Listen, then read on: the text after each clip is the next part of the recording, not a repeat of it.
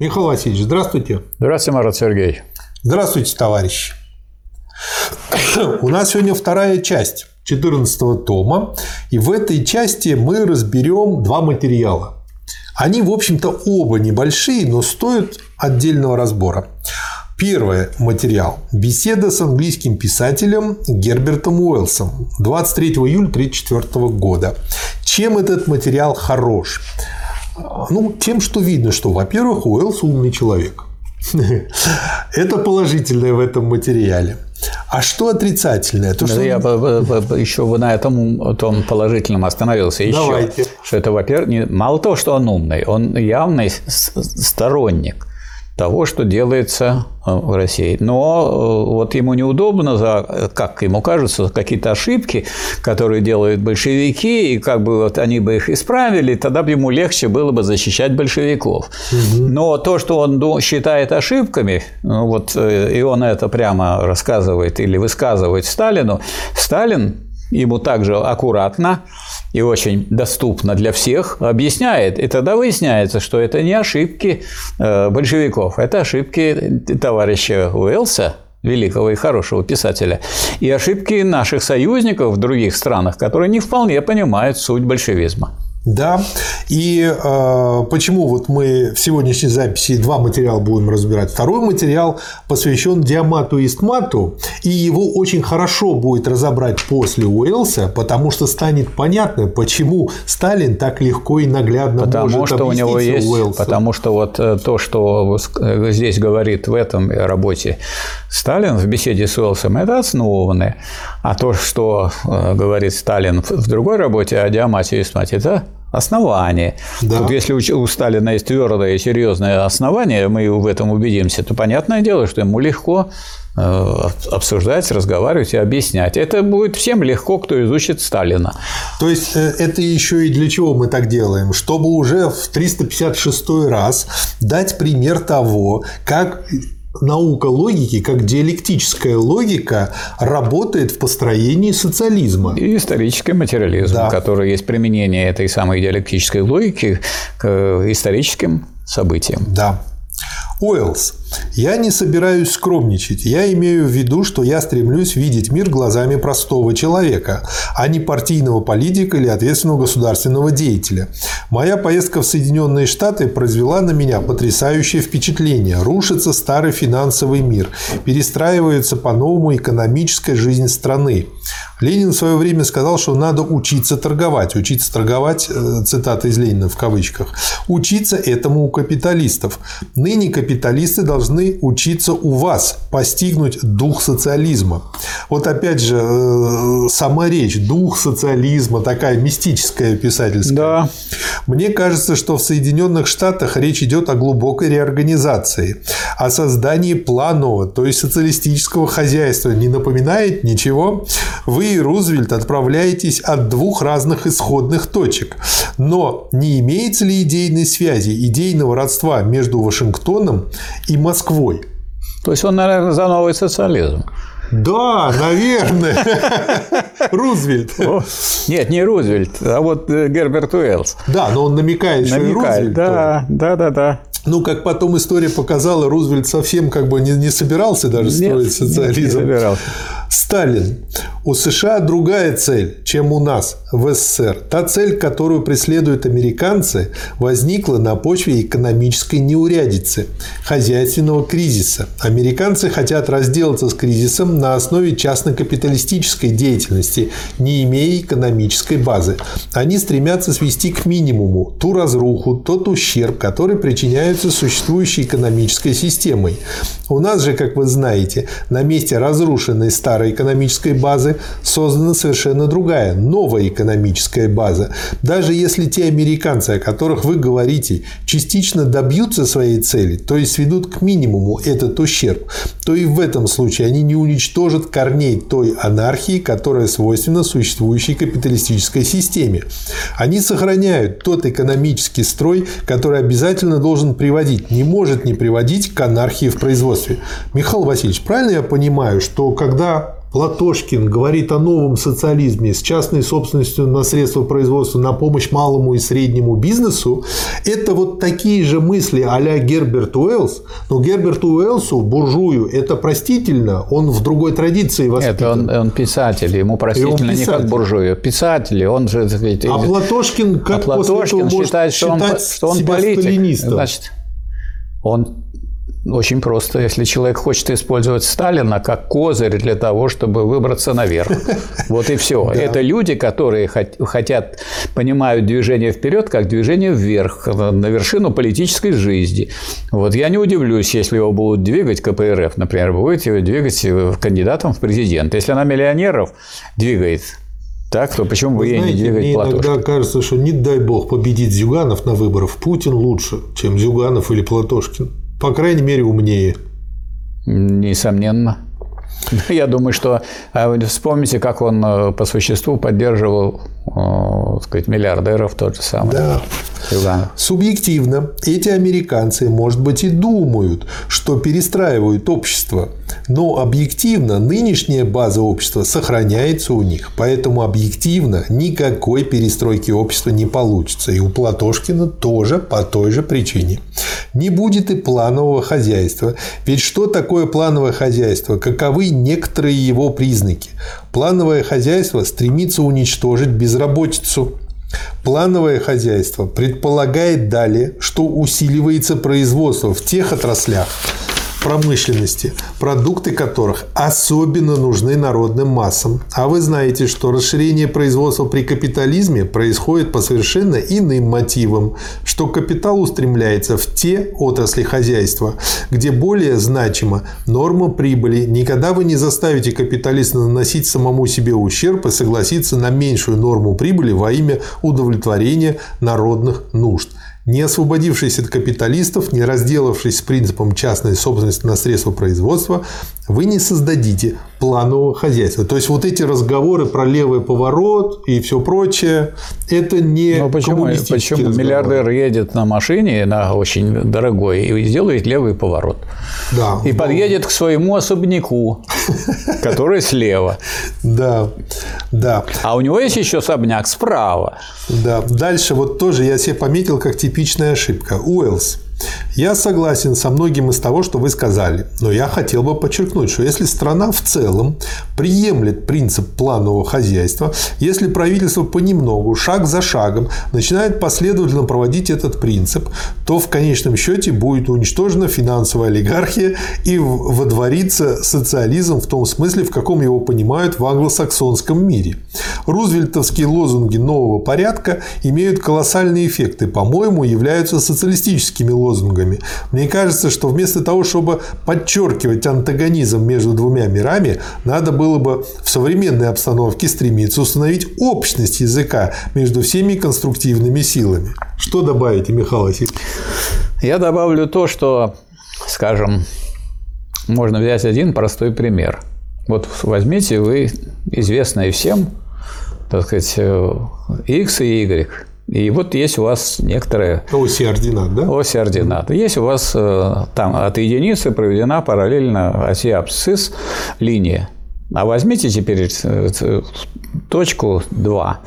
И от точки 2 может идти приближение к этой линии. Ну, как сколько существует всяких функций, которые позволяют все время приближаться. Математический предел. Все время mm-hmm. приближаться и, и, и никогда не прийти к величине полтора. Угу. И будет идти от двух до полутора бесконечно долго. Поэтому будет таки... бесконечный капитализм. И бесконечный капитализм, который никогда не дойдет до того социализма, который ниже, так сказать, на, на абсциссе единицы. То есть таких примеров, ну, всякий, кто мало-мальски чего-то изучал и понимает, что если я к чему-то приближаюсь, ну, это не значит, что я туда дойду. Это есть такой фантастический роман, то ли у Азика Азимова, то ли у кого-то «Конец вечности». Вот, э, ну а если перейти на экономический язык, на политэкономический, да, действительно, в рамках капитализма идет создание предпосылок социализма.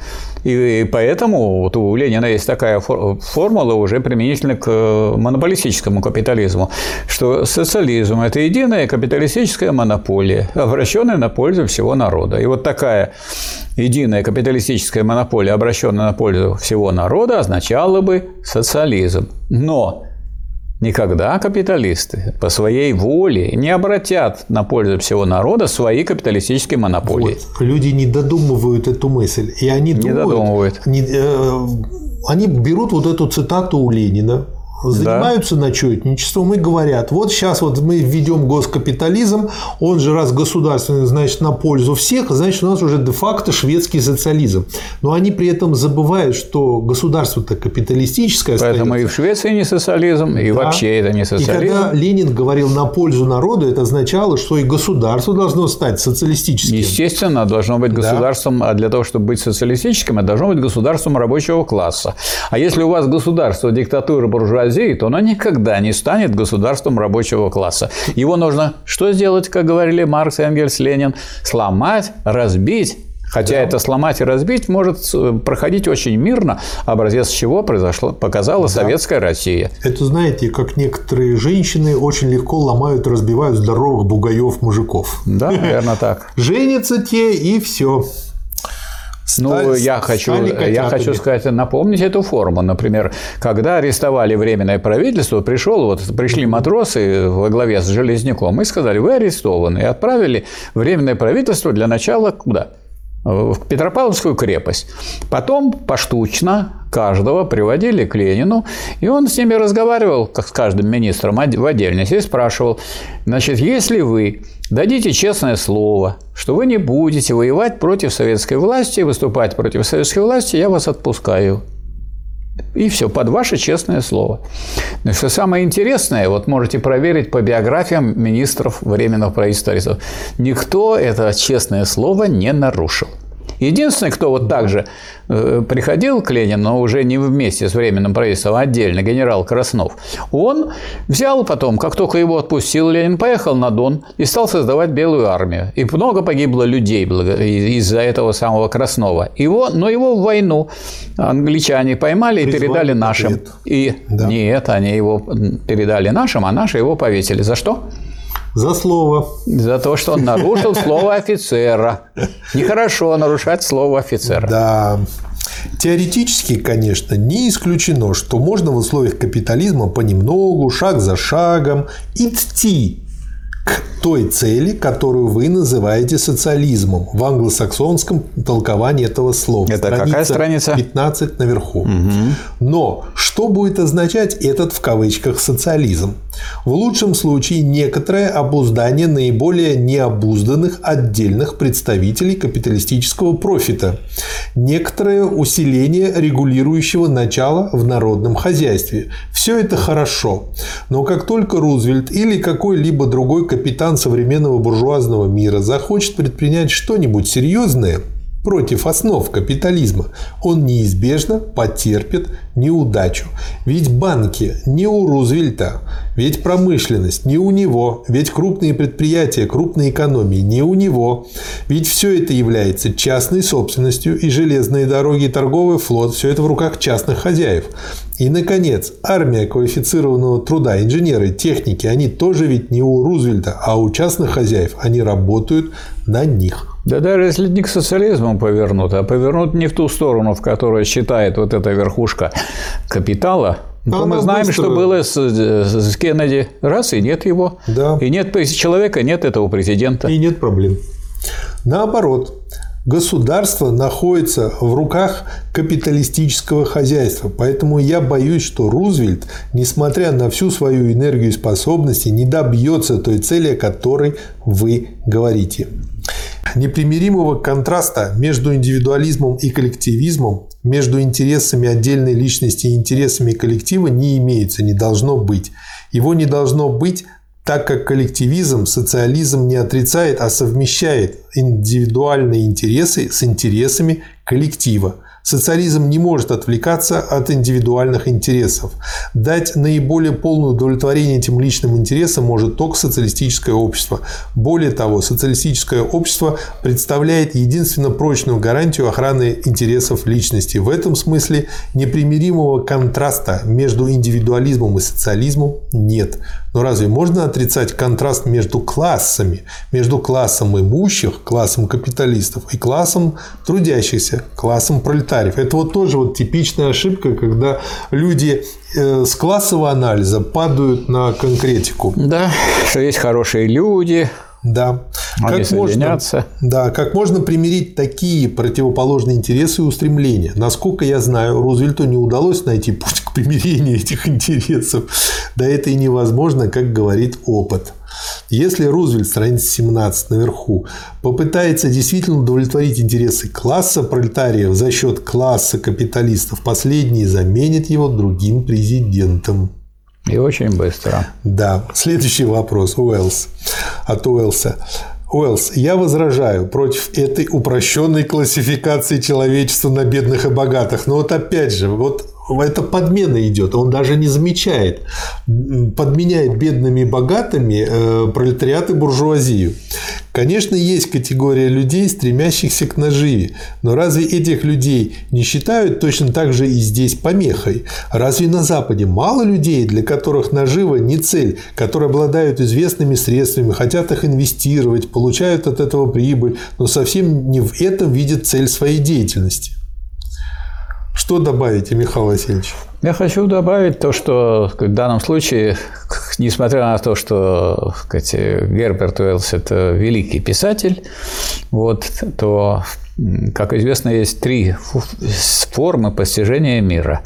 Это э, постижение религиозное, постижение в образах и постижение научного. Никакого научного взгляда у Герберта Уэллса нет. Поэтому у него, э, так сказать, мнение, которое, как у человека, так сказать, художественно мыслящего, выражается в художественных образах. Вот ему кажется, что есть такие просвещенные капиталисты, которые делают, хотят сделать то же самое, что делают коммунисты просвещенные. Но на самом деле это противоречит научному взгляду на капитализм и социализм. Сейчас Сталин здорово ответит на это, но э, перед тем, как я дальше его прочитаю, я дочитаю как бы вот вторую часть вопроса Уэллса. Э, чем она интересна? Она показывает, к чему приводит вот такая недалекая логика человека искреннего, но недоразвитого в этом направлении.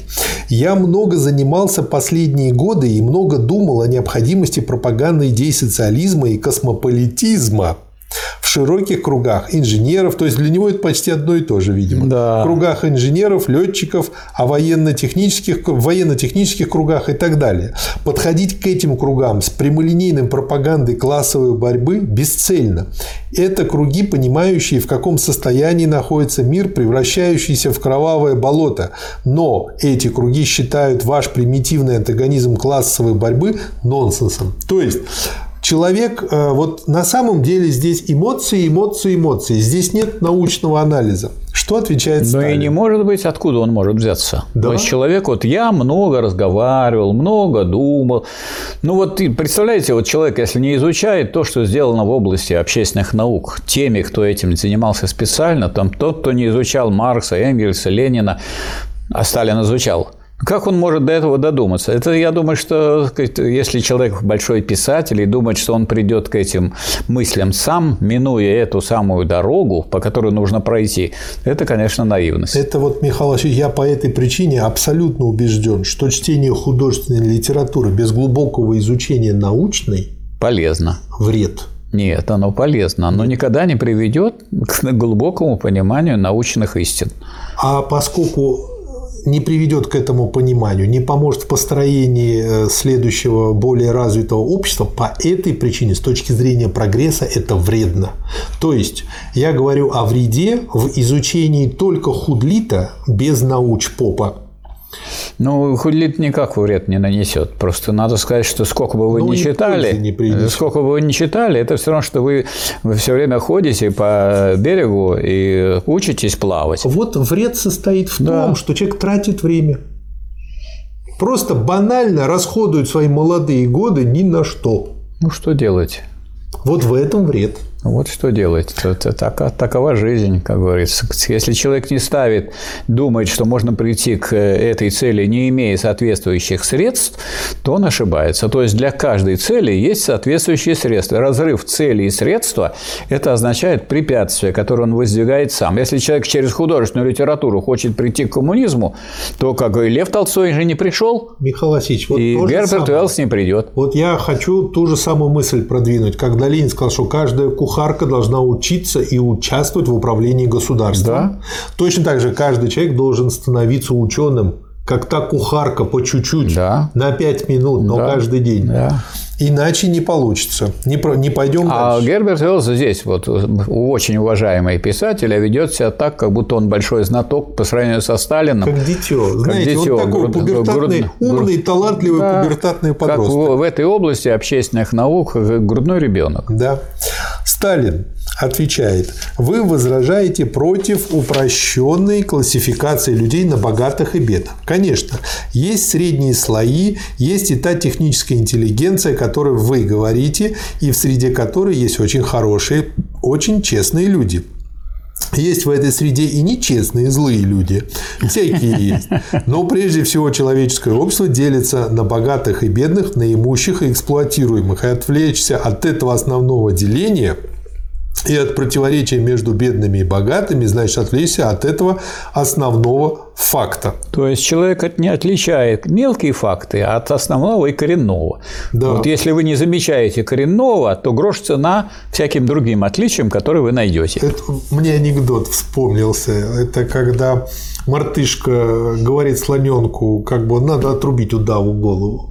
Слоненок говорит, ну зачем? Ну давай хотя бы только хвост. Мартыш говорит, да, но по самую голову. Уэллс. Но разве мало не бедных людей, которые работают и работают продуктивно? Сталин. Конечно, имеются и мелкие землевладельцы, ремесленники, мелкие торговцы, но не эти люди определяют судьбы стран, а те трудящиеся массы, которые производят все необходимое для общества. Уэллс. Но ведь имеются очень различные капиталисты.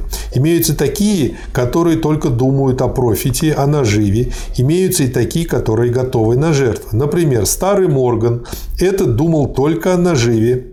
Он был попросту паразитом на теле общества. Он лишь аккумулировал в своих руках богатство. Но вот возьмите Рокфеллера. Он блестящий организатор. Он дал пример организации сбыта нефти, достойной подражания. Или Форд, конечно. Форд себе на уме, он эгоистичен, но не является ли он страстным организатором рационального производства, у которого и вы учитесь? Дальше Уэллс продолжает. Система, покоящаяся на частной наживе, рушится. И в этих условиях, мне кажется, страница 19 наверху, что надо не выпячивать антагонизм между двумя мирами, а стремиться сочетать все конструктивные движения, все конструктивные силы в максимально возможной степени. Мне кажется, что я левее вас, мистер Сталин, что я считаю, что мир уже ближе подошел к изжитию старой системе. Он опять же вот здесь промоделировал вот этот левый уклон, да, но этот левый уклон влево не ведет. Идет вправо все время. Вправо. Да. То есть это такой как бы закидон влево, а потом через левую то руку. Есть, ну, человек направо. ослеплен этим. То есть какие бы ни были, так сказать, э, э, успехи в плане обобществления производства, обобществления, в том смысле, что все шире и шире имеется кооперация. Кооперация существует при капитализме? Да. Существует. Но она никогда не будет э, той кооперацией, которая предполагает исследование общественным интересам. Представьте себе один идеальный капиталист. Все подчиняется планомерно воле и интересам этого капиталиста. И есть один, будет жить рабо... хорошо. И есть один рабочий класс, который собственно говоря, эксплуатируется. Вот к чему дело идет. Да. Поэтому планомерность сама по себе, она вовсе еще никакого социализма не дает. Да. Сталин, она облегчает переход, Конечно. но она его не заменяет. Сталин, когда я говорю о капиталистах, которые стремятся лишь к профиту, к наживе, я этим вовсе не хочу сказать, что это последние люди, ни на что иное не способные. У многих из них, несомненно, крупные организаторские способности, которые я и не думаю отрицать. Мы, советские люди, поэтому у капиталистов учимся. И Морган, которому вы даете отрицательную характеристику, являлся, безусловно, хорошим способным организатором. Но если вы говорите о людях, которые, э, о людях, готовых реконструировать мир, то их нельзя, конечно, найти в среди тех, которые верой и правдой служат делу наживы. Мы и эти люди находимся на противоположных полюсах. Вы говорите о Форде. Конечно, он способный организатор производства, но разве вам не известно его отношение к рабочему классу? Разве вы не знаете, сколько рабочих он зря выбрасывает на улицу? Капиталист прикован к профиту, его никакими силами оторвать от него нельзя. И капитализм будет уничтожен не организаторами, в кавычках производства не технической интеллигенцией, а рабочим классом, ибо эта прослойка не играет самостоятельной роли. Это вот опять же вот меньшевистскую ошибку он здесь вскользь очень тактично упомянул. Угу. Так. Дальше из того, что говорит Сталин. На странице 20. Много найдется людей из технической интеллигенции, которые решатся порвать с буржуазным миром и взяться за реконструкцию общества. Вопросительный знак. Как по-вашему, много ли есть таких людей, скажем, в Англии, во Франции? Нет. Мало имеется охотников порвать со своими хозяевами и начать реконструкцию мира. Кроме того, разве можно упускать из виду, что для того, чтобы переделать мир, надо иметь власть? Они могут в лучшем случае оказать содействие тому новому классу, вот эти инженеры, который возьмет власть, но сами перевернуть мир они не могут. Для этого требуется большой класс, который заменил бы класс капиталистов и стал бы таким же полновластным хозяином, как он. Таким классом является рабочий класс. Здорово сказано. Очень да? здорово, да.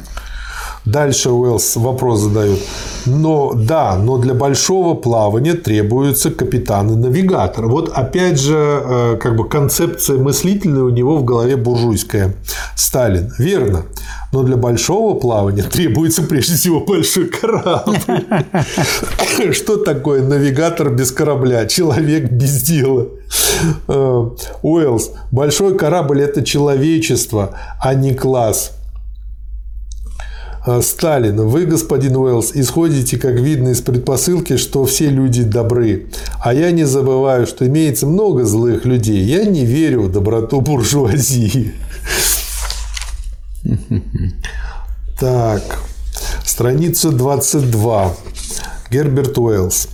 Вы, мистер Сталин, лучше, чем кто-либо иной, знаете, что такое революция. И при том на практике восстают ли когда-либо массы сами? Не считаете ли вы установленной истиной тот факт, что все революции делаются меньшинством? Вот это типичный троцкизм. А Сталин, для революции требуется ведущее революционное меньшинство, но самое талантливое, преданное, энергичное меньшинство будет беспомощно, если не будет опираться на хоть бы пассивную поддержку миллионов людей. Уэллс. Я слежу за коммунистической пропагандой на Западе, и мне кажется, что эта пропаганда в современных условиях звучит весьма старомодно, ибо она является пропагандой насильственных действий. Сталин. Конечно, старая система рушится, разлагается, это верно. Но верно и то, что делаются новые потуги иными методами, всеми мерами защитить, спасти эту гибнущую систему. Из правильной констатации вы делаете неправильный вывод. Вы правильно констатируете, что старый мир рушится, но вы не правы, когда думаете, что он рухнет сам собой.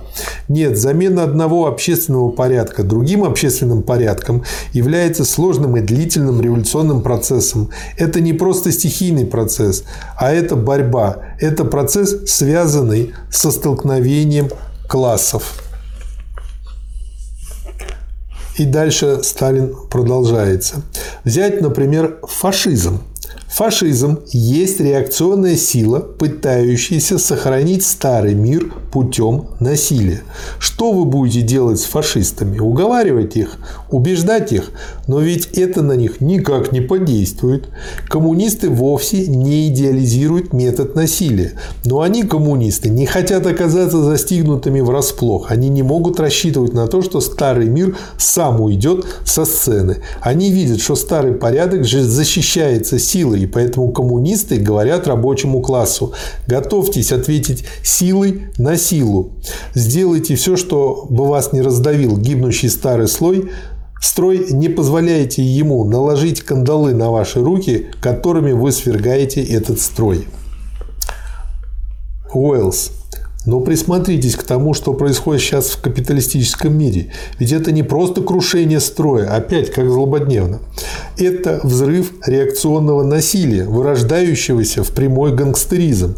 И мне кажется, что когда речь идет о конфликтах с этими реакционными неуемными насильниками, социалисты должны апеллировать к закону, и вместо того, чтобы рассматривать полицию как врага, поддерживать ее в борьбе с реакционерами. Мне вот всегда это напоминает анекдот про то, что бьют не по паспорту, а по роже. Угу. Видимо, не били.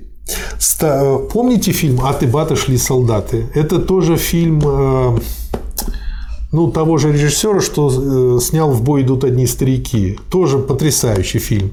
И там вот э, молодому офицеру говорит солдат, который пережил голод и которому пришлось работать на нацистов из-за этого, а потом его, значит, освободили, он отсидел и реабилитировался, вот сейчас воюет вместе с ним. Вот. И тот ему все время говорит, не голодали вы, товарищ лейтенант, не голодали. Так вот, Герберт Уэллс не получал по роже, не получал. Сталин.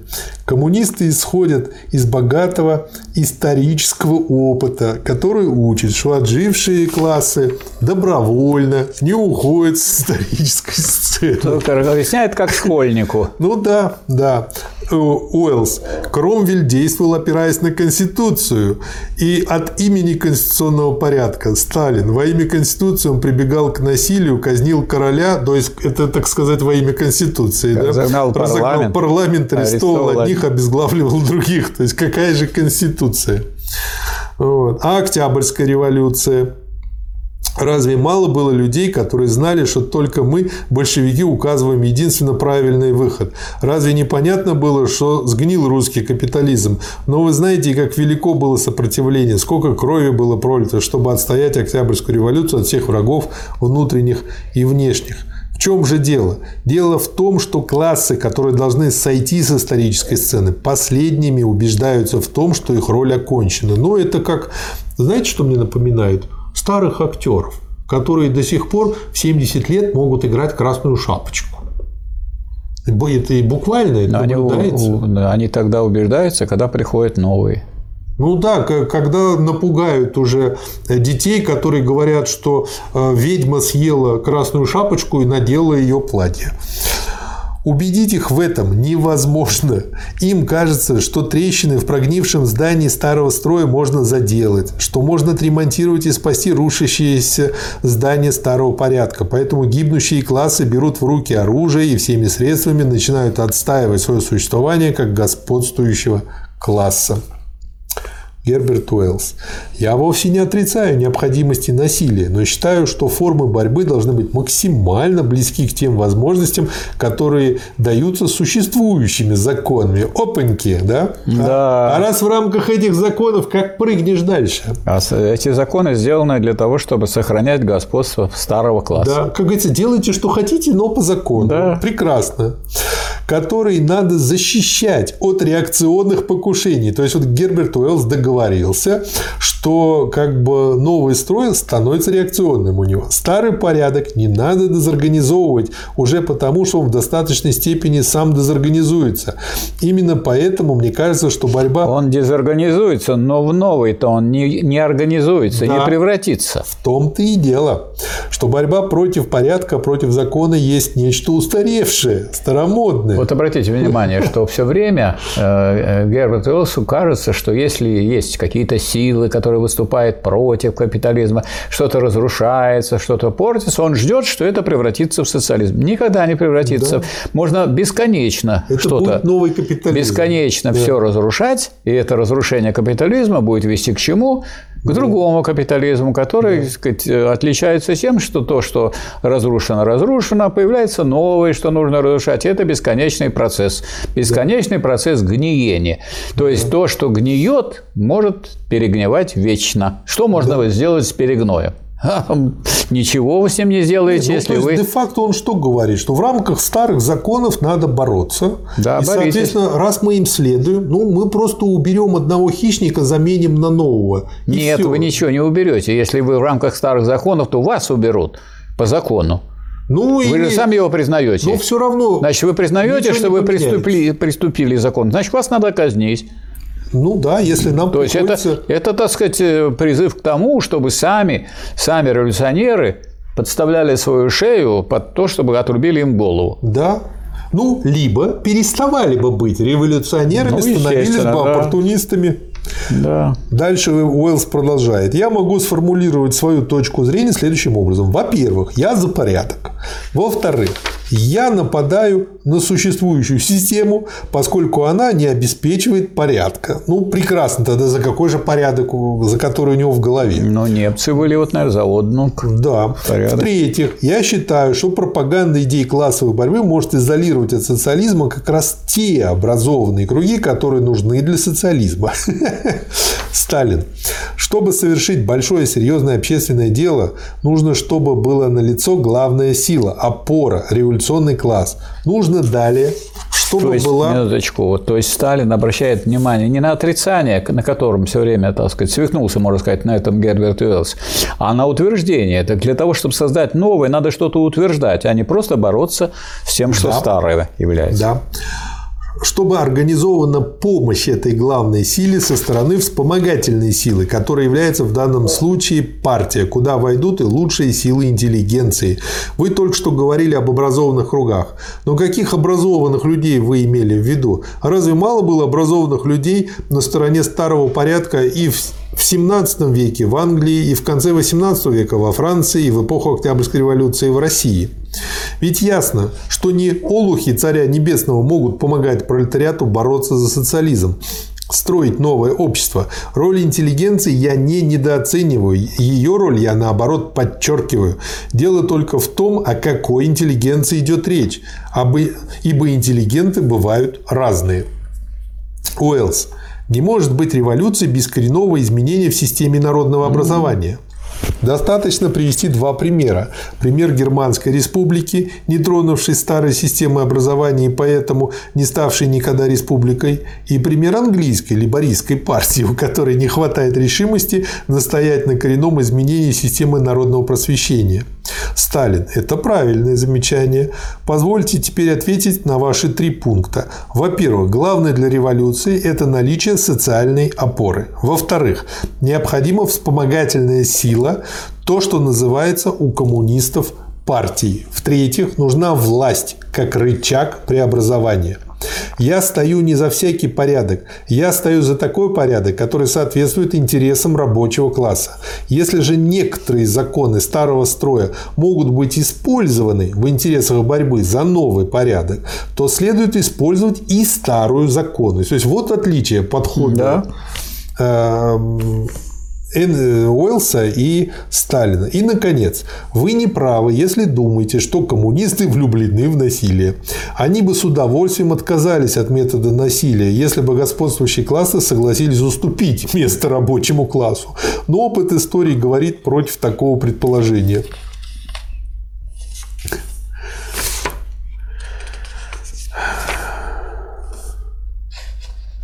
Уэллс вы более высокого мнения о господствующих классах моей страны, чем я. Страница 28.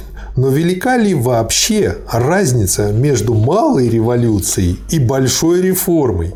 Не являются ли реформы малой революцией? Вот ведь вот чем нравится мне этот разговор с ним, что он тут на все грабли умудрился наступить. Да.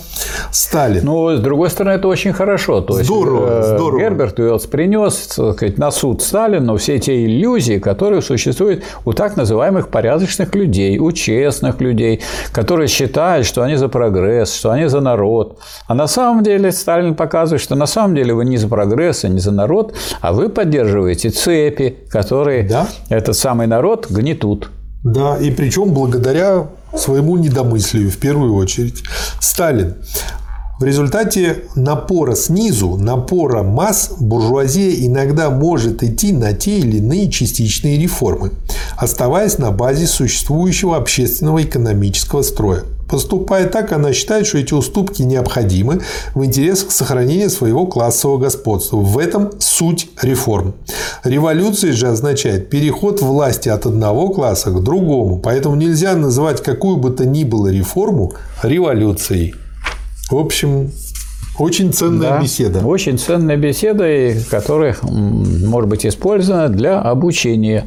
Да, ее можно классовому, просто классовому подходу, читать. классовому подходу, учению о классовой борьбе да. и пониманию того, чем революция отличается от реформы. Да.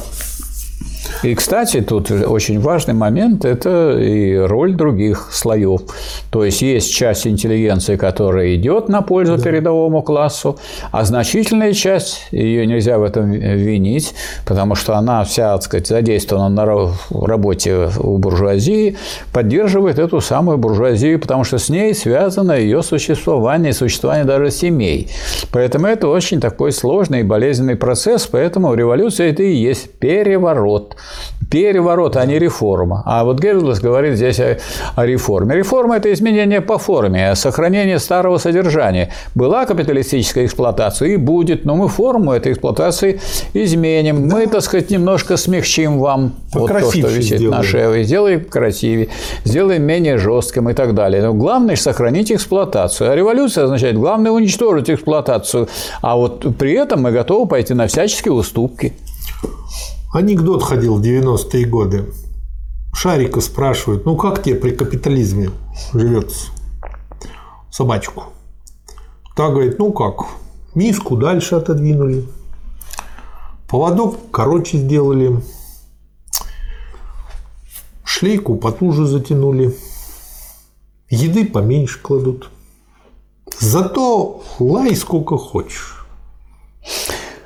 Но можно... Э, как сейчас при ковиде, Михаил Васильевич. Это понятно. В интернете лай сколько хочешь. Но могут победить прогрессивные слои нынешней буржуазии, и они, наоборот, отпустят немножко этот самый поводок, приблизят себе миску. При, при таком развале системы да. образования откуда мы возьмем прогрессивную буржуазию? Какое-то количество всегда есть. Вы знаете, как человек, знающий, как учат в самых дорогих школах Санкт-Петербурга, где за месяц часто платят столько, сколько за получение года высшего образования, и зная, что их там ничему не учат, я с ужасом смотрю, какая у нас будет прогрессивная буржуазия. Но вы не забывайте, у нас вот было, помните, Сен-Симон, Фурье и Оуэн. Оуэн попробовал. Вот он был прогрессивным капиталистом. Так, и он попробовал устроить социализм, хотя бы для своих рабочих, в рамках хотя бы одного хозяйства, которое, конечно, не коммуна. Ну, что получилось с ним? Он разорился. То есть, э, судьба так сказать, прогрессивных людей из интеллигенции состоит в том, что они становятся престижными нужными. Они участвуют в этом грязном деле по эксплуатации людей. И от этого отмыться они могут только одним путем, переходя на позиции рабочего класса. Да. Следующий материал, Михаил Васильевич. 326 страниц. Ну, как вы. Да, да. Михаил Васильевич, очень интересный ведь материал. И он очень хорошо э, рифмуется с тем, что вообще мы прошли. Называется он «О диалектическом и о историческом материализме». Он не только рифмуется, он показывает, что вся огромная практическая работа, которой занимался товарищ Сталин, как генеральный секретарь ЦК ВКПБ, и в последующем еще и как руководитель правительства в военные годы, она была не, так сказать, просто показателем его талантливости, она была основана на глубоком научном базисе, на глубокой научной основе.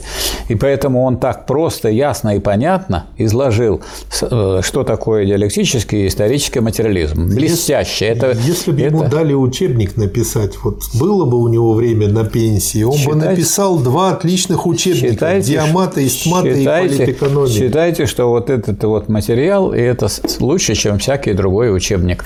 Я хочу сказать, да. что как человек, который сдавал всякие экзамены в аспирантуру и так далее, я стоял перед такой вот дилеммой. Или начать читать вот эти толстые учебники, а тогда издавали такие сборники «Маркс, Энгельс, Ленин» о диалектическом материализме, «Маркс, Энгельс, Ленин» об историческом материализме. Я их прочитал, там такие мудрые, ясные, чеканные формулировки, что я легко, быстро поздавал. Но думаю, если бы я бы пошел по другой дороге, и не сдать было бы невозможно. Вы знаете, я напрягался и читал и учебник, то, что назывался «Истмат» и «Диамат», который был как базовый учебник, там, 70-х годов издан, а, у нас э, в институте, я долго колол свои мозги, чтобы это дело прочесть и чтобы хоть как-то понять.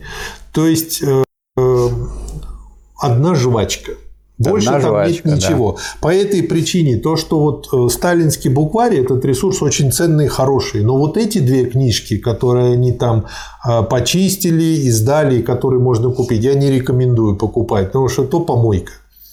Я думаю, что вот это вот произведение гениальное. И оно заменяет. Вот если бы оно было хотя бы во введении вот к тем учебникам, это уже было бы полдела. Так они Сталина убирают и ставят свою жвачку. Да. Вот смотрите, как тут написано, как красиво и написано. Диалектический материализм есть мировоззрение марксистско-ленинской партии. Оно называется диалектическим материализмом, потому что его подход к явлениям природы, его метод изучения явлений природы, его метод познания этих явлений является диалектическим, а его истолкование явления природы, его понимание явления природы, его теория материалистической. Вот что означает расшифровать вот этот тезис? Это значит, надо разобраться, что есть материализм, что есть идеализм, что есть метафизика, что есть диалектика. То есть за этим стоит – и учение, так сказать, о диалектике Гегеля. И за этим стоит учение Маркса и Энгельса, так сказать, о материализме. И, и даже понимание того, как они перестали быть идеалистами. Михаил Васильевич, ну как да. он умудрился в абзац просто изложить мысль? Потому что он подводит итоги, он дает резюме того, что было до него сделано Марксом, Энгельсом и Лениным. Не просто потому, что он итоги подводит, а потому что он разобрался в них. Он разобрался, потому и может подвести итоги. Тот, кто не разобрался, подвести итоги не может. Он просто может подвести. Да. Это может. В лучшем случае куда-нибудь там до метро. А посмотрите, как вот а тоже... следующий абзац хотите прочесть? Супер, да, да просто. давайте. Исторический материализм есть распространение положения диалектического материализма на изучение общественной жизни. То есть до Маркса вот материалисты были, в области там всяких естественных наук, угу. а вот на область э, общественной жизни никто не мог распространить. Вот э, ну, у меня есть целый ряд, есть собрание сочинений Гегеля, и там, если посмотришь вообще э, философию истории, это книга как-то с современных позиций очень Я продолжу, странные, Михаил да. Васильевич. А, не только на изучение общественной жизни, но и на применение положений диалектического материализма к явлениям жизни общества, к изучению общества, к изучению истории общества. То есть это что означает? Всеобщий материализм. То есть материалистом нужно быть в целом, а не то, что вот здесь я материалист, а здесь у меня Господь Бог это решает. До обеда а здесь идеалист, да, или после, после обеда, обеда уже позитивист. позитивист и так далее. А, Маркс и Энгельс взяли из диалектики Гегеля лишь ее рациональное зерно, отбросив гегелевскую идеалистическую шелуху и развив диалектику дальше с тем, чтобы придать ей современный научный вид.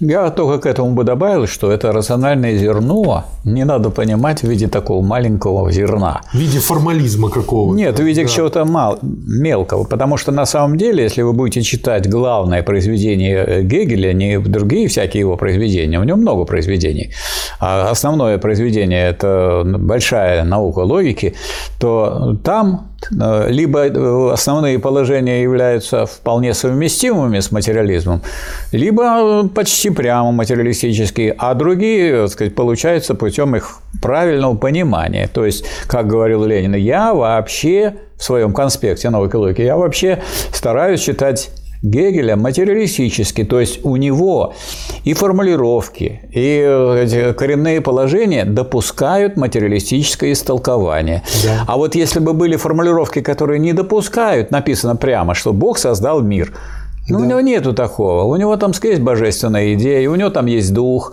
Это можно и так трактовать, и так трактовать. И вдруг вот ты смотришь и говорит о понятии, о понятии, потом говорит, раз появляется слово «вещь» появляется то же самое бытие. С чего начинает вообще э, Гегель? С бытия, а не с сознания, и не с понятия. А понятие у него в конце. И, и есть материализм. Это и есть материализм на самом деле. Да.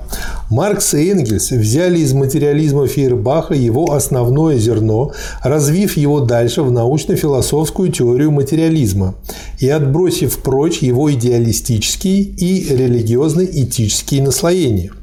Дальше. Диалектика происходит от греческого слова «диалего», что значит «вести беседу», «вести полемику». Под диалектикой понимали в древности искусство добиться истины путем раскрытия противоречий в суждении противника и преодоления этих противоречий.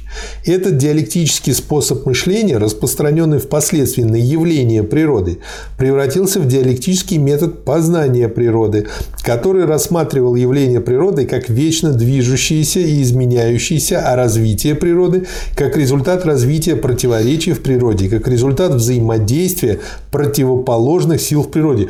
Михаил Васильевич, очень просто, понятно, человеческим, так сказать, языком целый... вот дает такое да, но это же целый видение. переворот в понимании, что сколько так сказать, э, философов боролись с тем, чтобы эти противоречия как-нибудь убрать. А Гегель, и дальше за ним и Маркс, и Энгельс, и, вот, и Ленин, и Сталин, они, они встали на ту точку зрения, что все противоречиво. Вы их не уберете. Противоречия убрать нельзя, можно их разрешать. Да. А если можно их разрешать, то весь вопрос сводится к тому, на какой основе разрешать, кто будет разрешать, какая сила будет да. разрешать, какие идеи для этого нужны и так далее. И тогда появляется совсем другая наука. То есть от Гегеля начинается тот ток, который э, вошел в качестве момента и составной части в марксизм-ленинизм. Причем даже не по воле Гегеля, с не его точки зрения случайно это получилось. Да. В своей основе диалектика прямо противоположна метафизике. Первое. Марксистский диалектический метод характеризуется следующими основными чертами. А. В противоположность метафизике диалектика рассматривает природу не как случайное скопление предметов, явлений, оторванных друг от друга, изолированных друг от друга и независимых друг от друга, а как связанное, единое целое. Ни одно явление в природе не может быть понято, если взять его в изолированном виде, вне связи с окружающими явлениями. Это очень глубокая мысль. Да. Б. В противоположность метафизике диалектика рассматривает природу не как состояние покоя и неподвижности, застоя и неизменяемости, а как состояние непрерывного движения и изменения. Поэтому диалектический метод... Непрерывное обновление и развитие здесь Да, очень важно. непрерывного обновления и развития, где всегда что-то возникает, развивается, что-то разрушается и отживает свой век. Поэтому диалектический метод требует, чтобы явления рассматривались не только с точки зрения как взаимной связи и обусловленности, но и с точки зрения их движения, их изменения, их развития, с точки зрения их возникновения и отмирания. Вот, скажем, люди, которые не знают, что такое развитие. А таких людей, к сожалению, очень много. А для них это все равно, что изменение. На самом деле развитие – это не всякое изменение, это движение низшего к высшему, простого к сложному. Некоторые говорят так – Это движение от низшего к высшему, от простого к сложному. А кто движется-то от низшего к высшему? Кто-то третий. Еще есть низшее, есть высшее, есть кто? Я? Другой субъект, третий субъект, отдельная личность, класс, человек. Нет, развитие – это движение самого низшего к высшему. Все развивается. А раз все развивается, и в нем развивается через решение противоречий. При этом движение низшего к высшему, сам этот процесс движения низшего к высшему тоже противоречив. И вам нужно занять позицию какую? Э, встать на точку зрения вот той стороны противоречия, которая является прогрессивной, и воевать против реакционной. Михаил Васильевич, ну вот то, что вот вы привели, э, пример, когда говорят «от», да? да. Это как раз-таки, я думаю, вот тот корешок ошибочности, э, да. э, когда люди правильность воспринимают за да. диалектичность. Да. То есть угу. они вместо того, чтобы видеть противоречия в самой действительности, в самой жизни, а в самой тут истории, тут неправильно. Да, они да. говорят, от я двигается от этого к этому. Так оно само двигается, а не мы его им движем. Или кто-то другой, какой-то третий. Мало того, оно не может не двигаться. Оно не может не двигаться. И не может...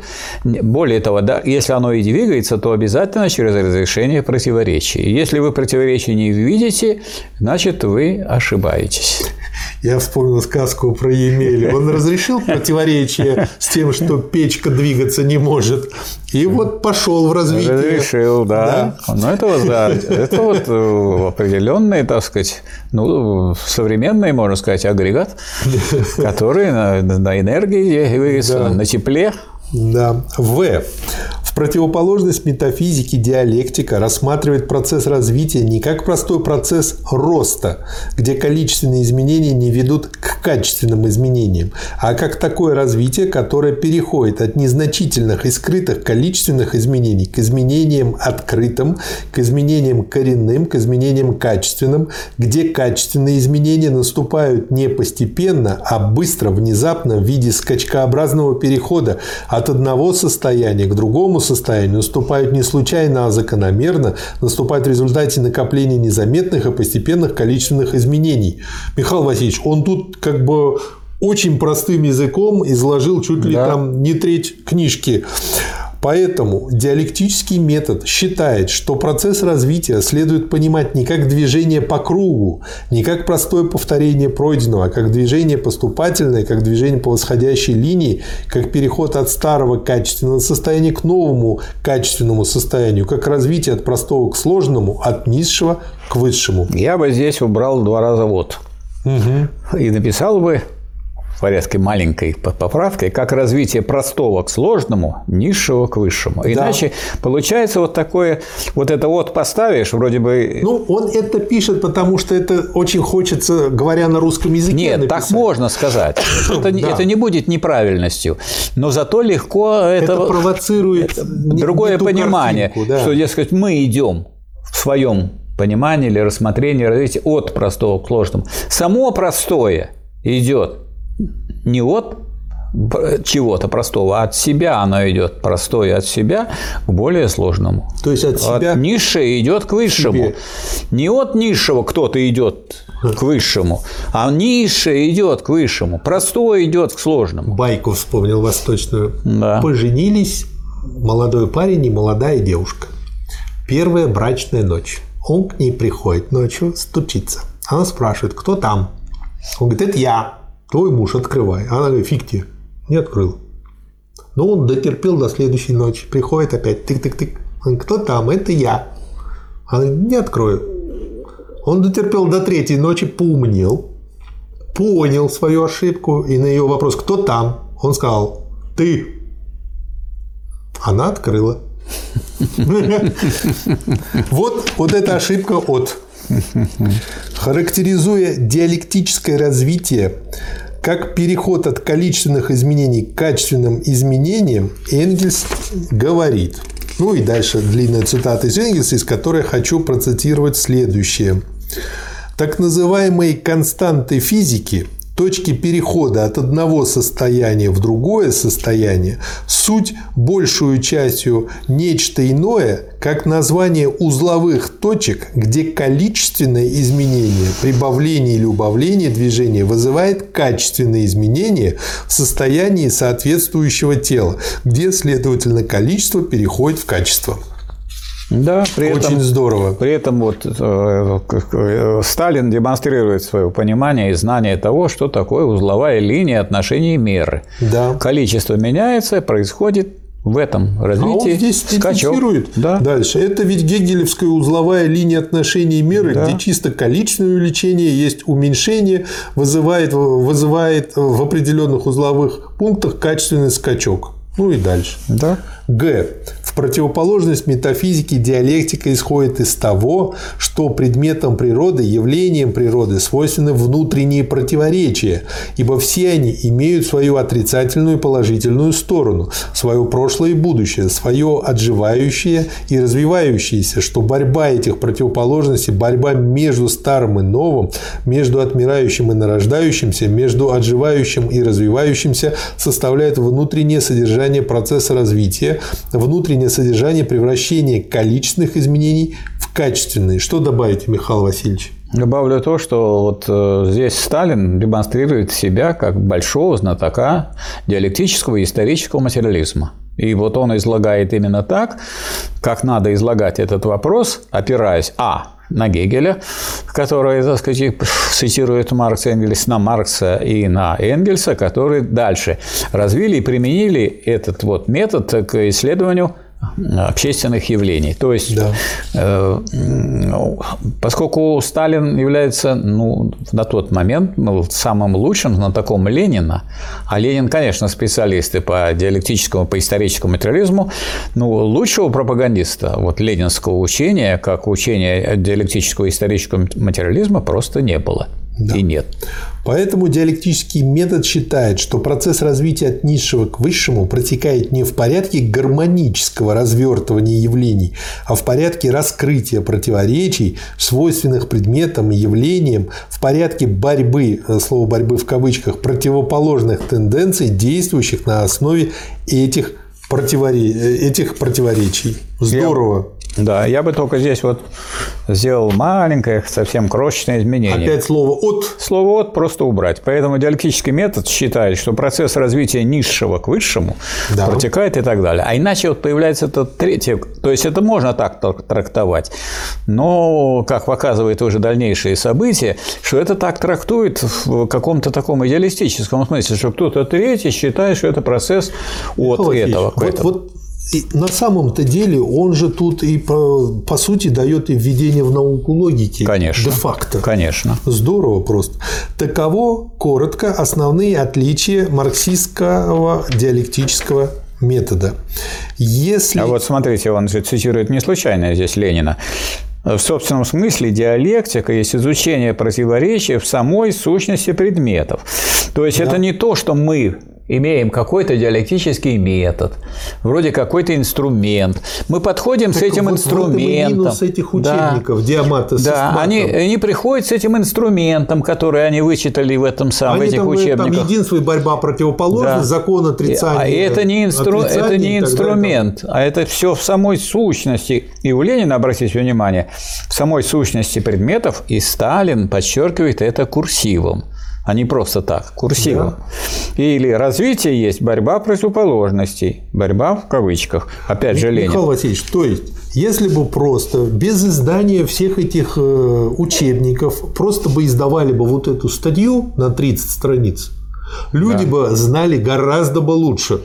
Потому что эта статья позволяет, правильно ориентирует на то, что нужно изучать первоисточники. Об этом Сталин говорил многократно. Какой метод вообще обучения в системе партийной учебы?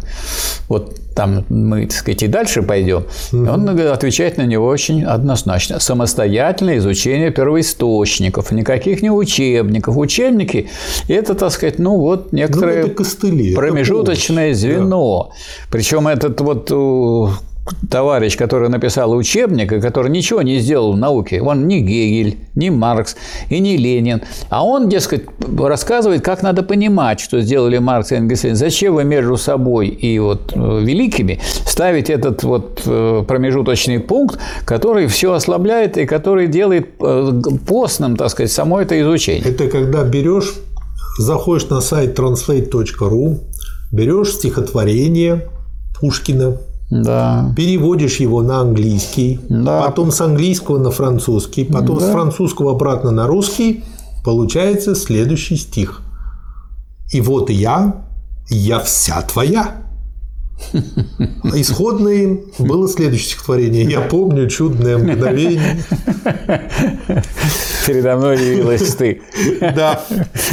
Если нет в мире изолированных явлений, если все явления связаны между собой и обуславливают друг друга, то ясно, что каждый общественный строй и каждое общественное движение в истории надо расценивать не с точки зрения вечной справедливости, в кавычках эти два слова, или другой какой-либо предвзятой идеи, как это делают нередко историки, а с точки зрения тех условий, которые породили этот строй и это общественное движение, и с которыми они связаны. Ну и дальше он классно применяет это все. То есть, по сути дела, а, а, дает де-факто истмат. Рабовладельческий строй для современных условий есть бессмыслица противоестественная глупость. Рабовладельческий строй в условиях разлагающегося первобытно-общинного строя есть вполне понятное и закономерное явление, так как он означает шаг вперед в сравнении с первобытно-общинным строем. Хочу привести пример. У нас некоторые товарищи любят ходить на форумы. А что такое форум? Вот я был по делам э, журнала «Международный коммунистический обзор» в Греции и был на том месте и смотрел на этот самый форум. Это так, вырублено в скале, так сказать, много-много мест. Может там вот люди сидеть, хорошо, так сказать, на подъем, всех Это видно. как раз таки от рабовладельцев Спрашивается, кто там, кто там собирался на этом форуме? Рабовладельцы. А что вы сейчас повторяете? Вы хотите сейчас форумы? Вам собрание не годится партийное. Вам форум нужен. То есть вы хотите чувствовать чувствуют себя рабовладельцами, а где рабы, которые будут все готовить для вас, для этого самого форума? Так она потом и появляется да, в так, обслуги. так и появляется. Да. Да. Все зависит от условий места и времени. Понятно, что без такого исторического, слова исторического выделено, подхода к общественным явлениям невозможно существование и развитие науки об истории, ибо только такой подход избавляет на историческую науку от превращения ее в хаос случайностей и в груду нелепейших ошибок. Ну, что мы сейчас, кстати, имеем да. в истории. Там Фоменко появляются, потом про то, что была атомная война в 18 веке, что потом был в 17-м. Ну как же человек, имеющий э, возможность что-то написать, пишет и думает, что при этом он внес вклад в науку. На самом деле он вынес из науки то самое зерно диалектическое, без которого она не наука. Самое прикольное, что очень многие люди используют это для банальной рекламы. Да. Вот. Если отмирание старого и нарастание нового является законом развития, 333 страница, то ясно, что нет больше незыблемых общественных порядков, вечных принципов, частной собственности и эксплуатации, вечных идей подчинения крестьян помещикам, рабочих капиталистам. Значит, надо ориентироваться не на те слои общества, которые не развиваются больше, хотя и представляют в настоящий момент преобладающую силу, а на те слои, которые развиваются, имеют будущность, хотя и не представляют в настоящий момент преобладающие силы. Вот я, э, мне вспоминается в связи с этим такая часто повторяющаяся мысль у Ленина, что большевики никогда не боялись оставаться в меньшинстве. Да. Они где в меньшинстве? В меньшинстве, так сказать, в каких-то обсуждениях общественных, в каких-то общественных боях. Ну, потому что большевики никогда не забывали, что они опираются на самый передовой класс и самый большой, между прочим, в класс капиталистического общества, рабочий класс. Да. Значит, чтобы не ошибиться в политике, надо смотреть вперед, а не назад. Дальше. Если переход медленных количественных изменений в быстрые и внезапные качественные изменения составляет закон развития, то ясно, что революционные перевороты, совершаемые угнетенными классами, представляют совершенно естественное и неизбежное явление. Значит, переход от капитализма к социализму и освобождение рабочего класса от капиталистического гнета может быть осуществлено не путем медленных изменений, не путем реформ, а только лишь путем качественного изменения капиталистического строя, путем революции. Значит, чтобы не ошибиться в политике, надо быть революционером, а не реформистом. Дальше. А чем отличается революция от реформы? Реформа – это изменение формы. То есть, если у вас есть капитализм, вы меняете его форму, ну так вы должны получить ответ. Значит, вы получите капитализм. Меняем формы бутылок, а вино тоже. Да, то есть вы меняете форму капиталистической эксплуатации. А что такое революция? Революция означает то, что было внизу, станет наверху. Кто был ничем, тот станет всем. А тот, кто был наверху, капиталист, он, так сказать, будет как класс уничтожен, не будет капиталистического класса. Поэтому революция социалистическая означает переворот обязательно, а не просто качественный скачок. Переворот. Но как он может произойти? Только тогда, когда для этого организовывается и организуется этот самый рабочий класс, и он себя осознает. Поэтому без партии он осознать это, свою миссию не может. Дальше. Если развитие происходит в порядке раскрытие внутренних противоречий в порядке столкновений противоположных сил на базе этих противоречий с тем, чтобы преодолеть эти противоречия, то ясно, что классовая борьба пролетариата является совершенно естественным и неизбежным явлением. Значит, нужно не замазывать противоречия капиталистических порядков, а вскрывать их и разматывать, не тушить классовую борьбу, а доводить ее до конца. Ну, конец классовой борьбы не означает вообще что всякие противоречия исчезнут. Да. Вот, скажем, э, людям, которые совершили социалистическую революцию, было вроде бы ясно, что надо покончить с капиталистическим классом. И вместе со строительством социализма исчезает тот класс, э, который тормозит все общественное развитие. Но разве с этим э, исчезают противоречия? Вот у социализма есть противоречия? Тоже есть противоречия. Да. И эти противоречия состоят в том, что вот коммунистическое новое, которое которое уже родилось, коммунистическое целое, которое характеризует социализм, да. Э, ведет борьбу с родимыми пятнами старого общества. Эти родимые пятна могут выражаться целыми лицами, целыми слоями, сказать, э, с теми людьми, с которыми социалистическое государство, осуществляя власть рабочего класса, ведет борьбу. Или, лучше сказать, рабочий класс с помощью своего государства ведет эту борьбу. Но можно и дальше пойти. Будет полный коммунизм. И вот да. э, Сталин и в других работах об этом говорит, что вот будет э, полный коммунизм. Но будет борьба нового со старым все равно. Да. И когда новое рождается, оно слабее старого, и старое может с ним разделаться вроде бы. Да.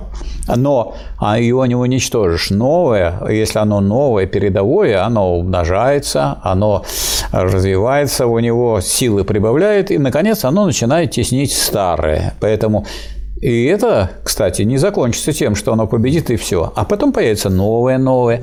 И в этом смысле и при полном коммунизме развитие вперед будет совершаться через борьбу нового да. со старым. Это вечное условие человеческого существования. Значит, чтобы не ошибиться в политике, надо проводить непримиримую классовую пролетарскую политику, а не реформистскую политику гармонии интересов пролетариата и буржуазии, а не соглашательскую политику врастания капитализма в социализм. Ну вот мы как раз сегодня разбирали беседу с Гербертом Уэллсом, но это видно, что вот Герберт Уэллс э, как э, ну, буржуазный интеллигент, да. который является великим художником, великим писателем, но и обществоведом невеликим. Он, естественно, впитал ту буржуазную идеологию, которая вроде бы даже за социализм и говорит. Но это вот мирное вырастание не опасное для капиталистического да, строя, потому что никогда, никогда этот капитализм не превратится в социализм. Но вам будут говорить шведский социализм, там, скажем, финский социализм. Да, они их много напридумывали. Да, напридумывали, но это капитализм, в котором противоположность интересов правящего класса и рабочих, угнетаемых капиталистами, не такая сильная, как в других странах, только да. и всего. Да. Ну, это как в боксе. С перчатками мордобоем занимаются, но рано или поздно все равно мозги отказывают.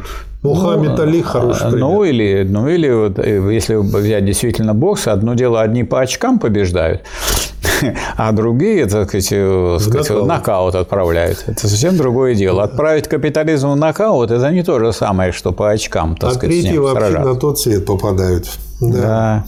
Что касается марксистского философского материализма, то в своей основе он прямо противоположен философскому идеализму.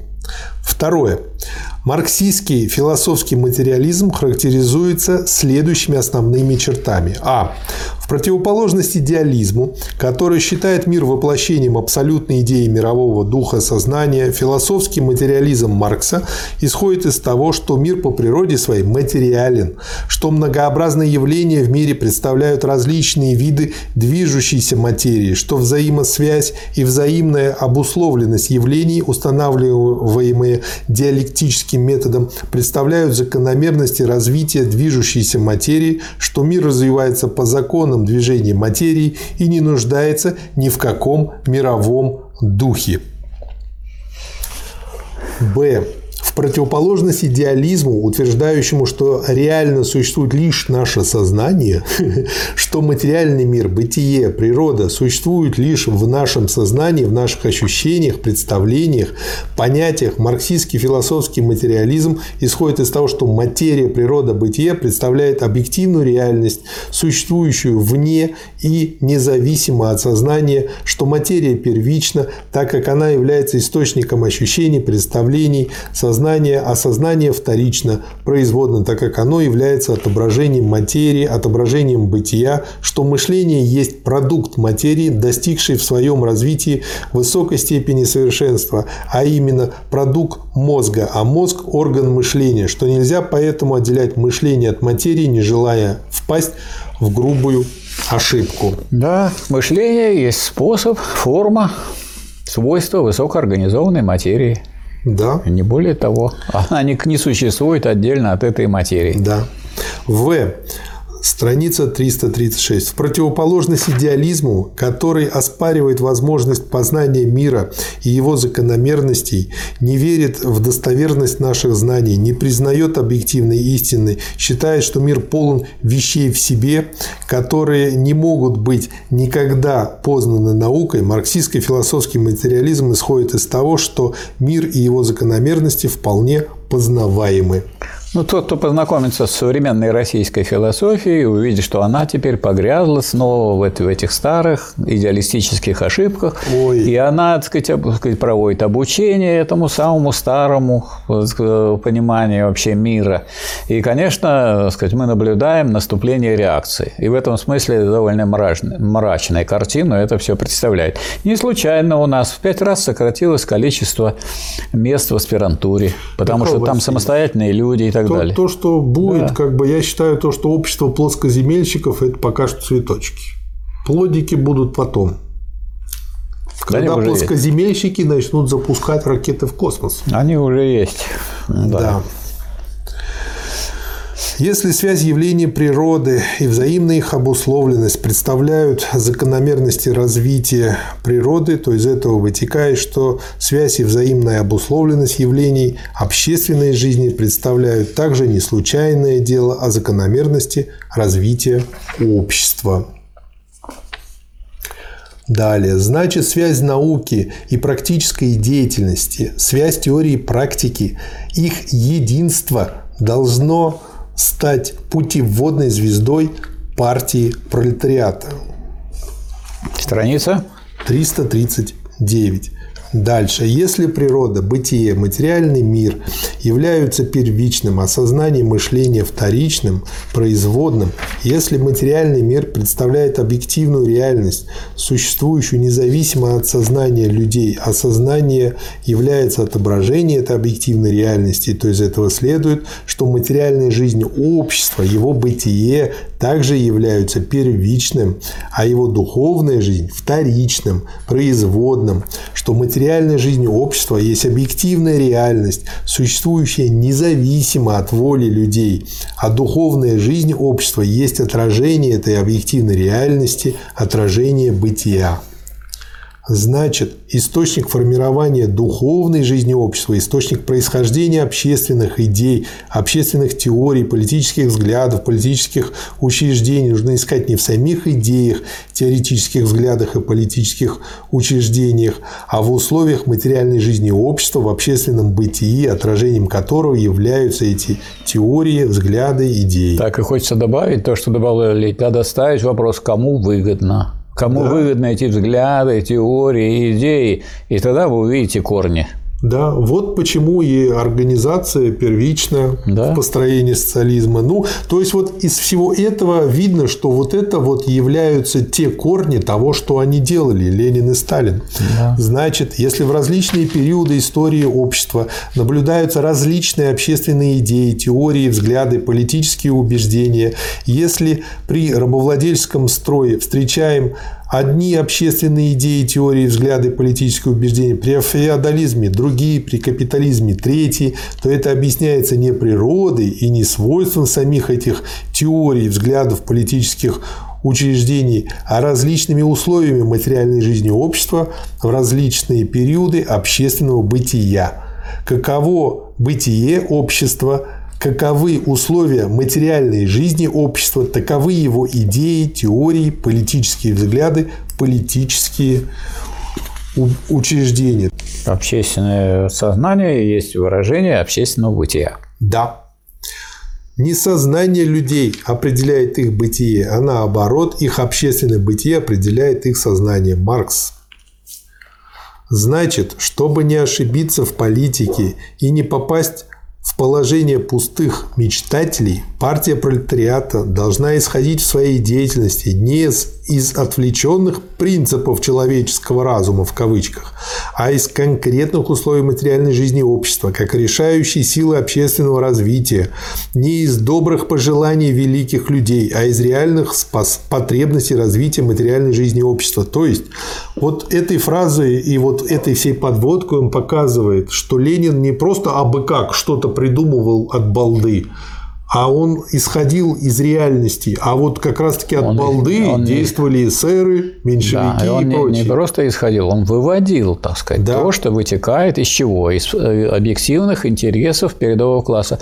А интересы из чего вытекают? Я достаточно дать определение экономических интересов. Да. Это такая характеристика положения людей, которая показывает, что им выгодно, какие изменения – улучшают положение этого класса, а какие ухудшают и в какой мере. То есть тот человек, который хочет э, участвовать сознательно в общественной жизни, в общественном движении, сначала должен разобраться, кто и, и за что борется и на основании каких интересов, что ему выгодно, а что невыгодно. И если этому классу это невыгодно, то не надейтесь, что этот класс будет данную вещь защищать или идею да. продвигать. Да. Падение утопистов, в том числе народников, анархистов, эсеров, объясняется, между прочим, тем, что они не признавали главенствующей роли условий материальной жизни общества в развитии общества и, впадая в идеализм, строили свою практическую деятельность не на основе потребностей развития материальной жизни общества, независимо от них и вопреки им строили на основе идеальных в кавычках планах и всеобъемлющих проектов, оторванных от реальной жизни общества. Здорово, просто здорово. Да. Дальше, на странице 341. Новые общественные идеи и теории возникают лишь после того, как развитие материальной жизни общества поставило перед обществом новые задачи. Есть что добавить, Михаил Васильевич? Я хочу сказать, что вот Сталин здесь снова поднимает то, что вот в сегодняшнее время под спудом всяких разглагольствований под, от имени разных представителей, в том числе и общественных наук, завалено всякой, можно сказать, околонаучной и псевдонаучной, и антинаучной чепухой. Поэтому вот это вот, то, что мы сейчас цитируем, и то, что мы сейчас повторяем, это гораздо более современно, гораздо более глубоко и, и можно сказать, не просто просто гораздо более глубоко. Это есть единственное верное понимание того общественного развития, которое э, дает исторический материализм и диалектический материализм. А выбрасывание исторического и диалектического да. материализма есть падение общественного сознания на тот уровень, который, как говорится, характерен для феодального хозяйства. Да. Дальше хорошая цитата у него. Теория становится материальной силой, как только она овладевает массами. Маркс, Энгельс, страница да. 406. Значит, Сталин делает вывод отсюда чтобы иметь возможность воздействовать на условия материальной жизни общества и ускорить их развитие, ускорить их улучшение, партия пролетариата должна опереться на такую общественную теорию, на такую общественную идею, которая правильно отображает потребности развития материальной жизни общества и способна ввиду этого привести в движение широкие массы народа, способна мобилизовать их и организовать из них великую армию пролетарской партии, готовую разбить реакционные силы и продолжить дорогу, проложить дорогу передовым силам общества. Сила и жизненность марксизма-ленинизма состоит в том, что он опирается на передовую теорию, правильно отражающую потребности развития материальной жизни общества, поднимает теорию на подобающую ей высоту и считает своей обязанностью использовать до дна ее мобилизующую, организующую и преобразующую силу. Вот все люди, которые помогают распространению ленинских идей, и сталинских идей, которые тоже ленинские, потому что, так сказать, это действительно самый верный и самый надежный ученик Ленина. Они тем самым помогают постепенно собирать силы для того, чтобы изменить нашу жизнь к лучшему. А, так сказать, просто просьбы и всякие заклинания в адрес правящего класса, ну, они являются довольно наивными. Даже если вы там его разоблачаете или, так сказать, обзываете или ругаете. Ну, это странно было бы. Странно было бы ожидать, чтобы, скажем, руководители буржуазии действовали не по-буржуазному. Это очень было бы смешно. Да. Третий пункт. Исторический материализм. Остается выяснить вопрос, что следует понимать с точки зрения исторического материализма под условиями материальной жизни общества, которые определяют в конечном счете физиономию общества, его идеи, взгляды, политические учреждения и так далее. В понятие условия материальной жизни общества входит прежде всего окружающее общество природа, географическая среда, которая является одним из необходимых и постоянных условий материальной жизни общества и, конечно, влияет на развитие общества. Географическая среда бесспорно является одним из постоянных и необходимых условий развития общества, и она, конечно, влияет на развитие общества. Она ускоряет или замедляет ход развития общества, но ее влияние не является определяющим влиянием, так как изменения и развитие общества происходит несравненно быстрее, чем изменение и развитие географической среды. Но из этого следует, что географическая среда не может служить главной причиной, определяющей причиной общественного развития. Общественного развития. Ибо то, что остается почти неизменно в продолжении десятков тысяч лет, не может служить главной причиной развития того, что переживает коренные изменения в продолжении сотен лет. Конечно, рост народа населения, он как бы исследует все возможные mm-hmm. варианты и анализирует их.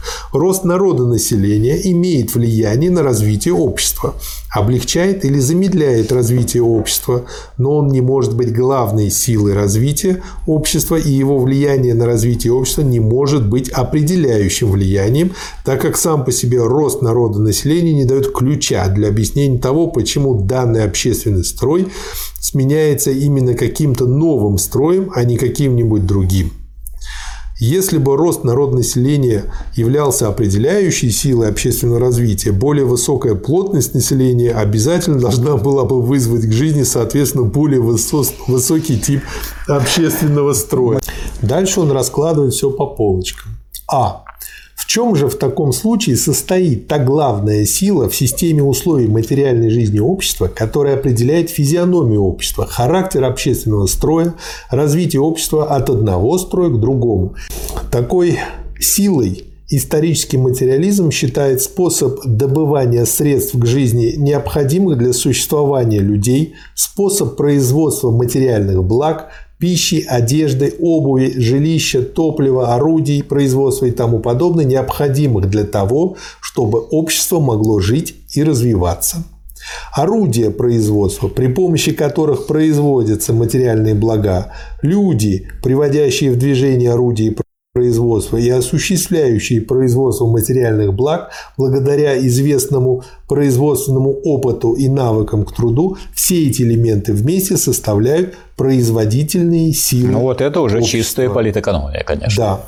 Другую сторону производства составляют отношения людей друг к другу в процессе производства, производственные отношения людей. Люди ведут борьбу с природой и используют природу для производства материальных благ, не изолированно друг от друга, не в качестве оторванных друг от друга одиночек, а сообща, группами, обществами. Поэтому производство есть всегда и при всех условиях общественное производство. Тоже политэкономия в чистом да. виде. Осуществляя производство материальных благ, люди устанавливают между собой те или иные взаимные отношения внутри производства, те или иные производственные отношения. То есть так здорово в два абзаца объяснить те три березы, в которых куча народу все время путается, это надо уметь. Ну, я могу и по-другому сказать. Вот у нас вообще Сталин э, доступен. Да. Но вот так вот блуждать в потемках, не достав, так сказать, произведения Сталина и не прочитав, это тоже, так сказать, уму непостижимо. Потому да. что на самом деле, то есть драгоценности которые объясняют мир и объясняют, что нужно делать, не берутся, а идет перелистывание или сказать, э, очередное выслушивание или э, прослушивание и рассмотрение бесконечных всяких рассуждений людей, которые далеко ушли от науки и не опираются на самые передовые методы да. диалектический, исторический материализм. Но какой бы характер ни носили производственные отношения, они составляют всегда и при всех строях такой же необходимый элемент производства, как и производительные силы общества. Б. Первая особенность производства состоит в том, что оно никогда не застревает на долгий период на одной точке и находится всегда в состоянии изменения и развития. Причем изменения в способе производства неизбежно вызывают изменения всего общественного строя, общественных идей, политических взглядов, политических учреждений, вызывают перестройку всего общественного и политического уклада. Я бы еще отметил, что здесь вот попутно Сталин дает, ну, особо не подчеркивая, важнейшие определения да. политэкономические и историко-материалистические. Вот, следовательно, производство, способ производства охватывает как производительные силы общества, так и другие производственные отношения людей, являясь таким образом воплощением их единства в процессе производства материальных благ. То есть надо взять способ производства не только производительные силы, на которые сейчас ссылаются. Вот техника, тех... а что техника? Техника ничего не решает, ничего не определяет.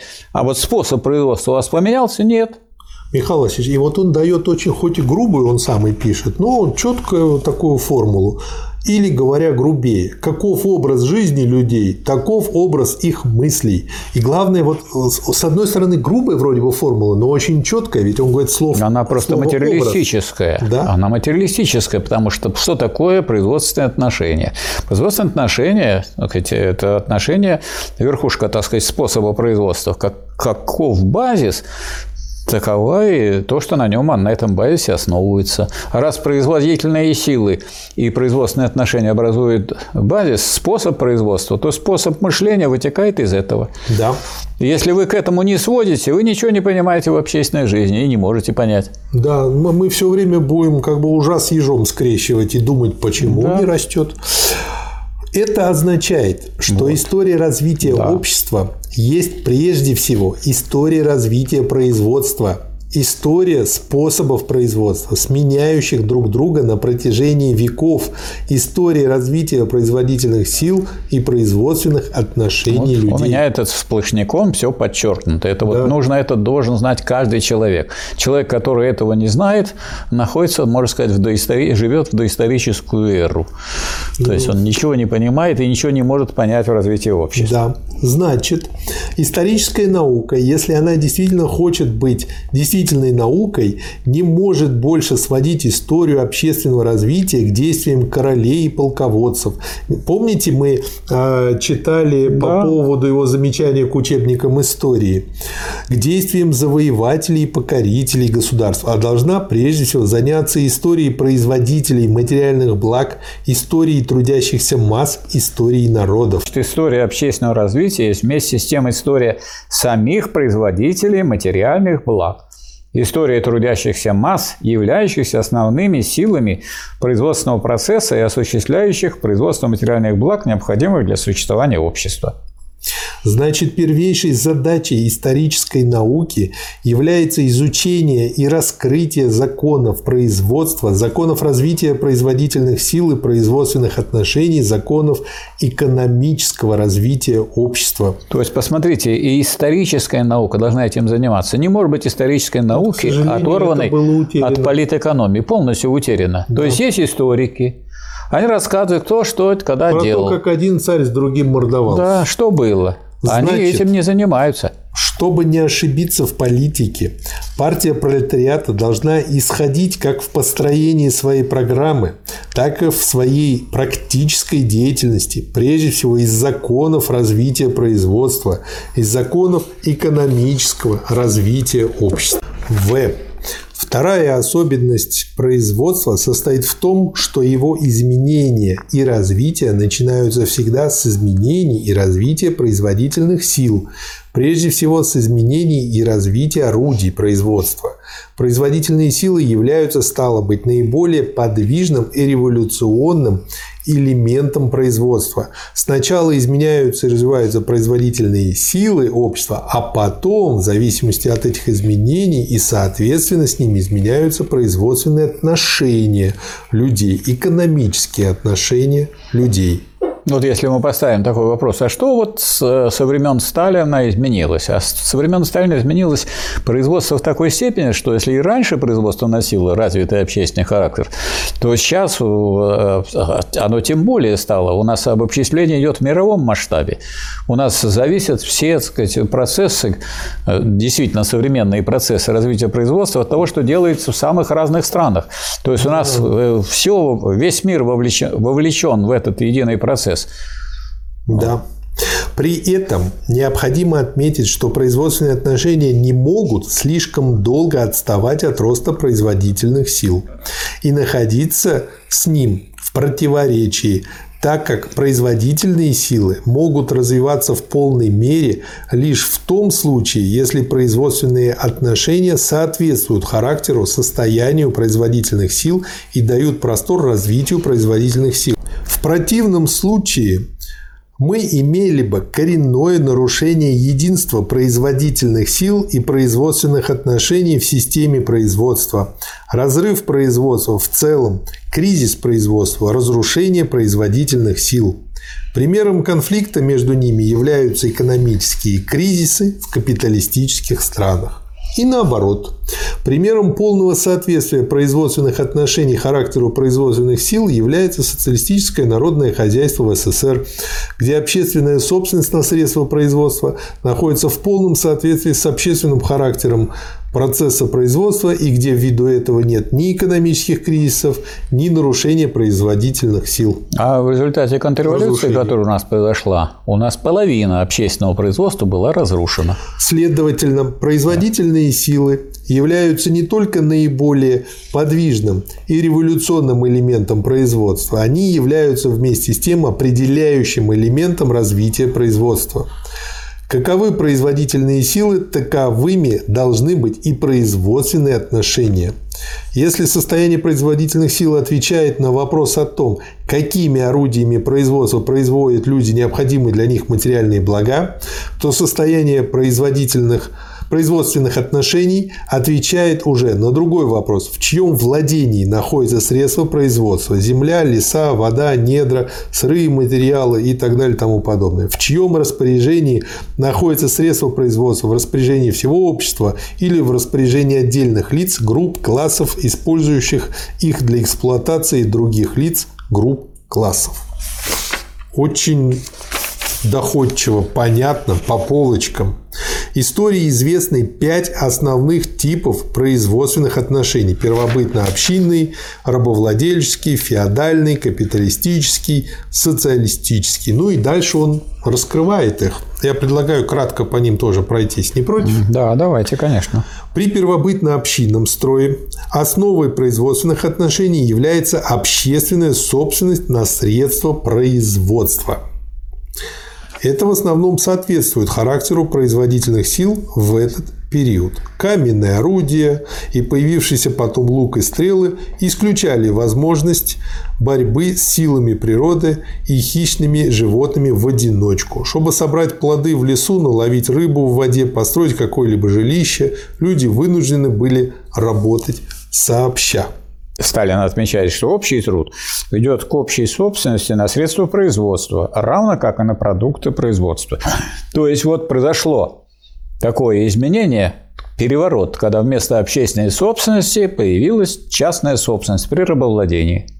При рабовладельческом строе основой производственных отношений является собственность рабовладельца на средства производства, а также на работника производства, раба, которого может рабовладелец продать, купить, убить как скотину.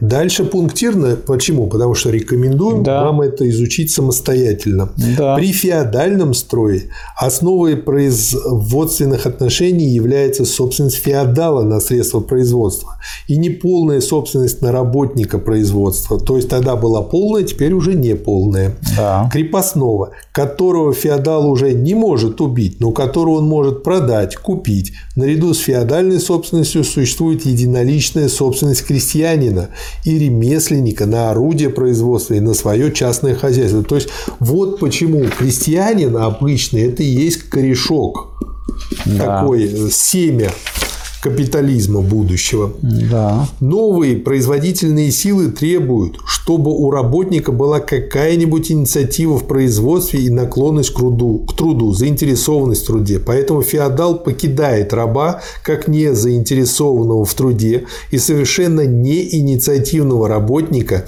и предпочитает иметь дело с крепостным, у которого есть свое хозяйство, свои орудия производства и который имеет некоторую заинтересованность в труде, необходимую для того, чтобы обрабатывать землю и выплачивать феодалу натуры из своего урожая. Частная собственность получает здесь дальнейшее развитие. Эксплуатация почти такая же жесткая, как при рабстве. Она только несколько смягчена. Классовая борьба между эксплуататорами и эксплуатируемыми составляет основную черту феодального строя. При капиталистическом строе основой производственных отношений является капиталистическая собственность на средства производства. При отсутствии собственности на работников производства, наемных рабочих, которых капиталист не может ни убить, ни продать, ибо они свободны, свободны от личной зависимости, но которые лишены средств производства и, чтобы не умереть с голоду, вынуждены продавать свою рабочую силу капиталисту и нести на шее ермо эксплуатации. Но Развив до колоссальных размеров, производительные силы, капитализм запутался в неразрешимых для него противоречиях. Производя все больше и больше товаров и снижая цены на товары, капитализм обостряет конкуренцию, разоряет массу мелких и средних частных собственников, обращает их в пролетариев и понижает их покупательную способность, ввиду чего сбыт производственных товаров становится невозможным.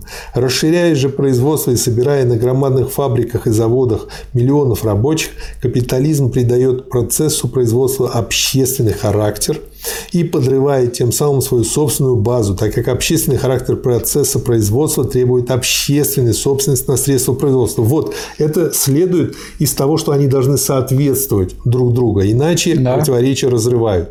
Между тем, как собственность на средства производства остается частно-капиталистической, несовместимой с общественным характером процесса производства. Эти непримиримые противоречия между характером производительных сил и производственными отношениями дают о себе в периодических дают знать о себе в периодических кризисах перепроизводства, когда капиталисты, не находя платежеспособного спроса, ввиду ими же учиненного разорения массового населения, вынуждены сжигать продукты, уничтожать готовые товары, приостанавливать производство, разрушать производительные силы, когда миллионы населения вынуждены терпеть безработицу и голод не из-за того, что товаров не хватает, а из-за того, что товаров произведено слишком много. Но как товаров. Да, это значит, что капитализм чреват революцией, призванной заменить нынешнюю капиталистическую собственность на средства производства социалистической собственностью. При социалистическом строе, который осуществлен пока только в СССР, основой производственных отношений является общественная собственность на средства производства. Здесь уже нет ни эксплуататоров, ни эксплуатируемых. Производственные продукты распределяются по труду согласно Произведенные принципу. продукты. Да. А кто не работает, тот не ест. Взаимные отношения людей в процессе производства характеризуются здесь как отношения товарищеского сотрудничества и социалистической взаимопомощи, свободных от эксплуатации работников. Здесь производственные отношения находятся в полном соответствии с состоянием производительных сил, ибо общественный характер процесса производства подкрепляется общественной собственностью на средства производства. Поэтому социалистическое производство в СССР не знает периодических кризисов перепроизводства и связанных с ними нелепостей. И не только кризисов, Михаил Васильевич, а еще и какую войну вытащили, и каким способом, а какие, как темп, экономика. а какие темпы развития? Раз да. производственные отношения соответствуют уровню и характеру развития производительных сил, то темпы роста какие были? Да. 19% в год, 20% в год да. и так далее. Да. А сейчас какие темпы роста? Да, они сейчас Гнием. считают гнием. И, значит, хотя мы вроде показываем, что есть какой-то рост, но на самом деле инфляция показывает, что инфляционный рост гораздо больше, чем рост, который нам показывает. Ну, То есть, есть это значит падение. Обманка, как Обманка. с тем шариком. Г. Третья особенность производства состоит в том, что возникновение новых производительных сил и соответствующих им производственных отношений происходит не отдельно от старого строя, не после исчезновения старого строя, а в недрах старого строя.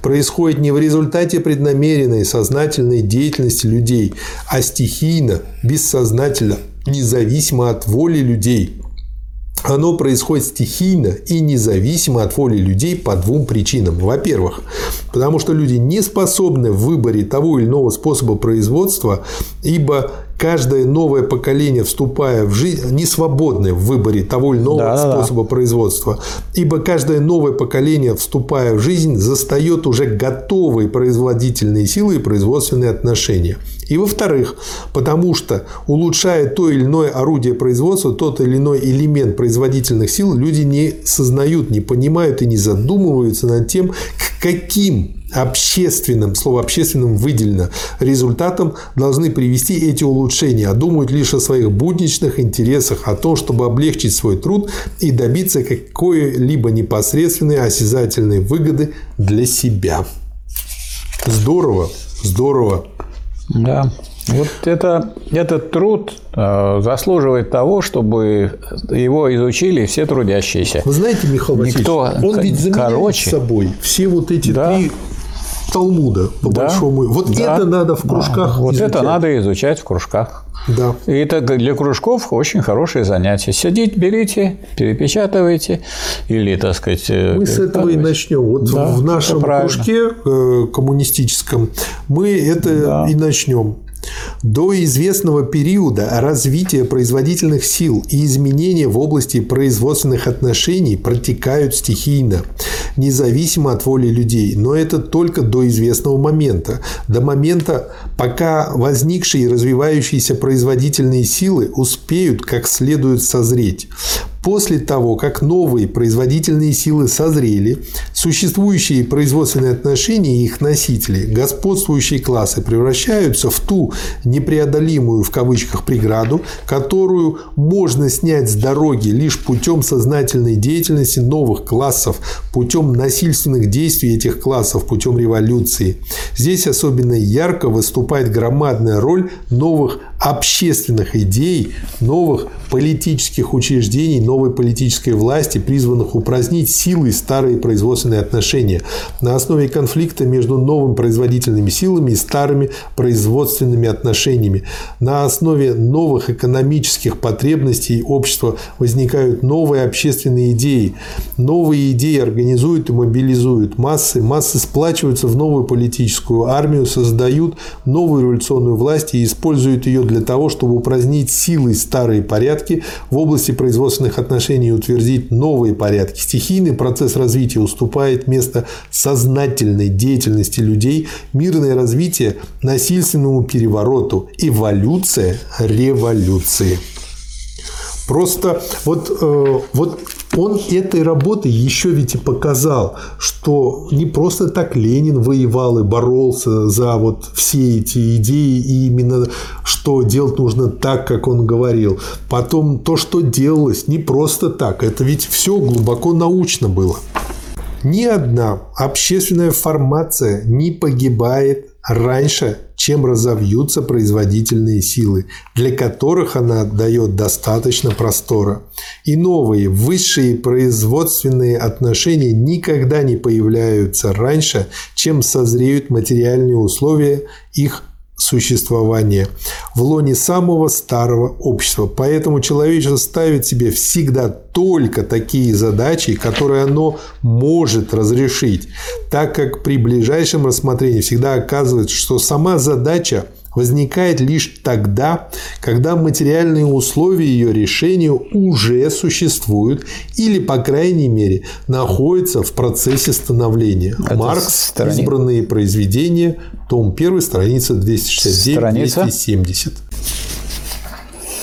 по этой. Я это гениальная работа. Да, это гениальная работа. Я думаю, что мы э, вот должны все сделать, чтобы все сознательные рабочие, все прогрессивные люди это знали и изучали. Потому что лучшей ну, работы на эту тему просто нет. Да. Как назовем выпуск?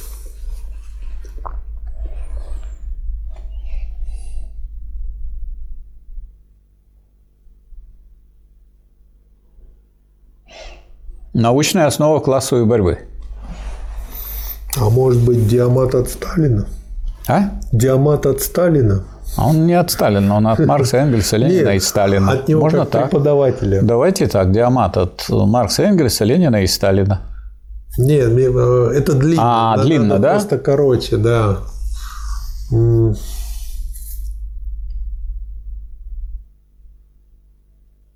Можно так. Сталинское резюме, диамата и стмата. Давайте. Это да, вот люди захотят быстро познакомиться, это резюме, это же вот очень. Да, да. Сталинское резюме, диамата и стмата. Да. Спасибо, Михаил Васильевич. Вам спасибо. Спасибо, товарищи. спасибо, товарищи, за внимание.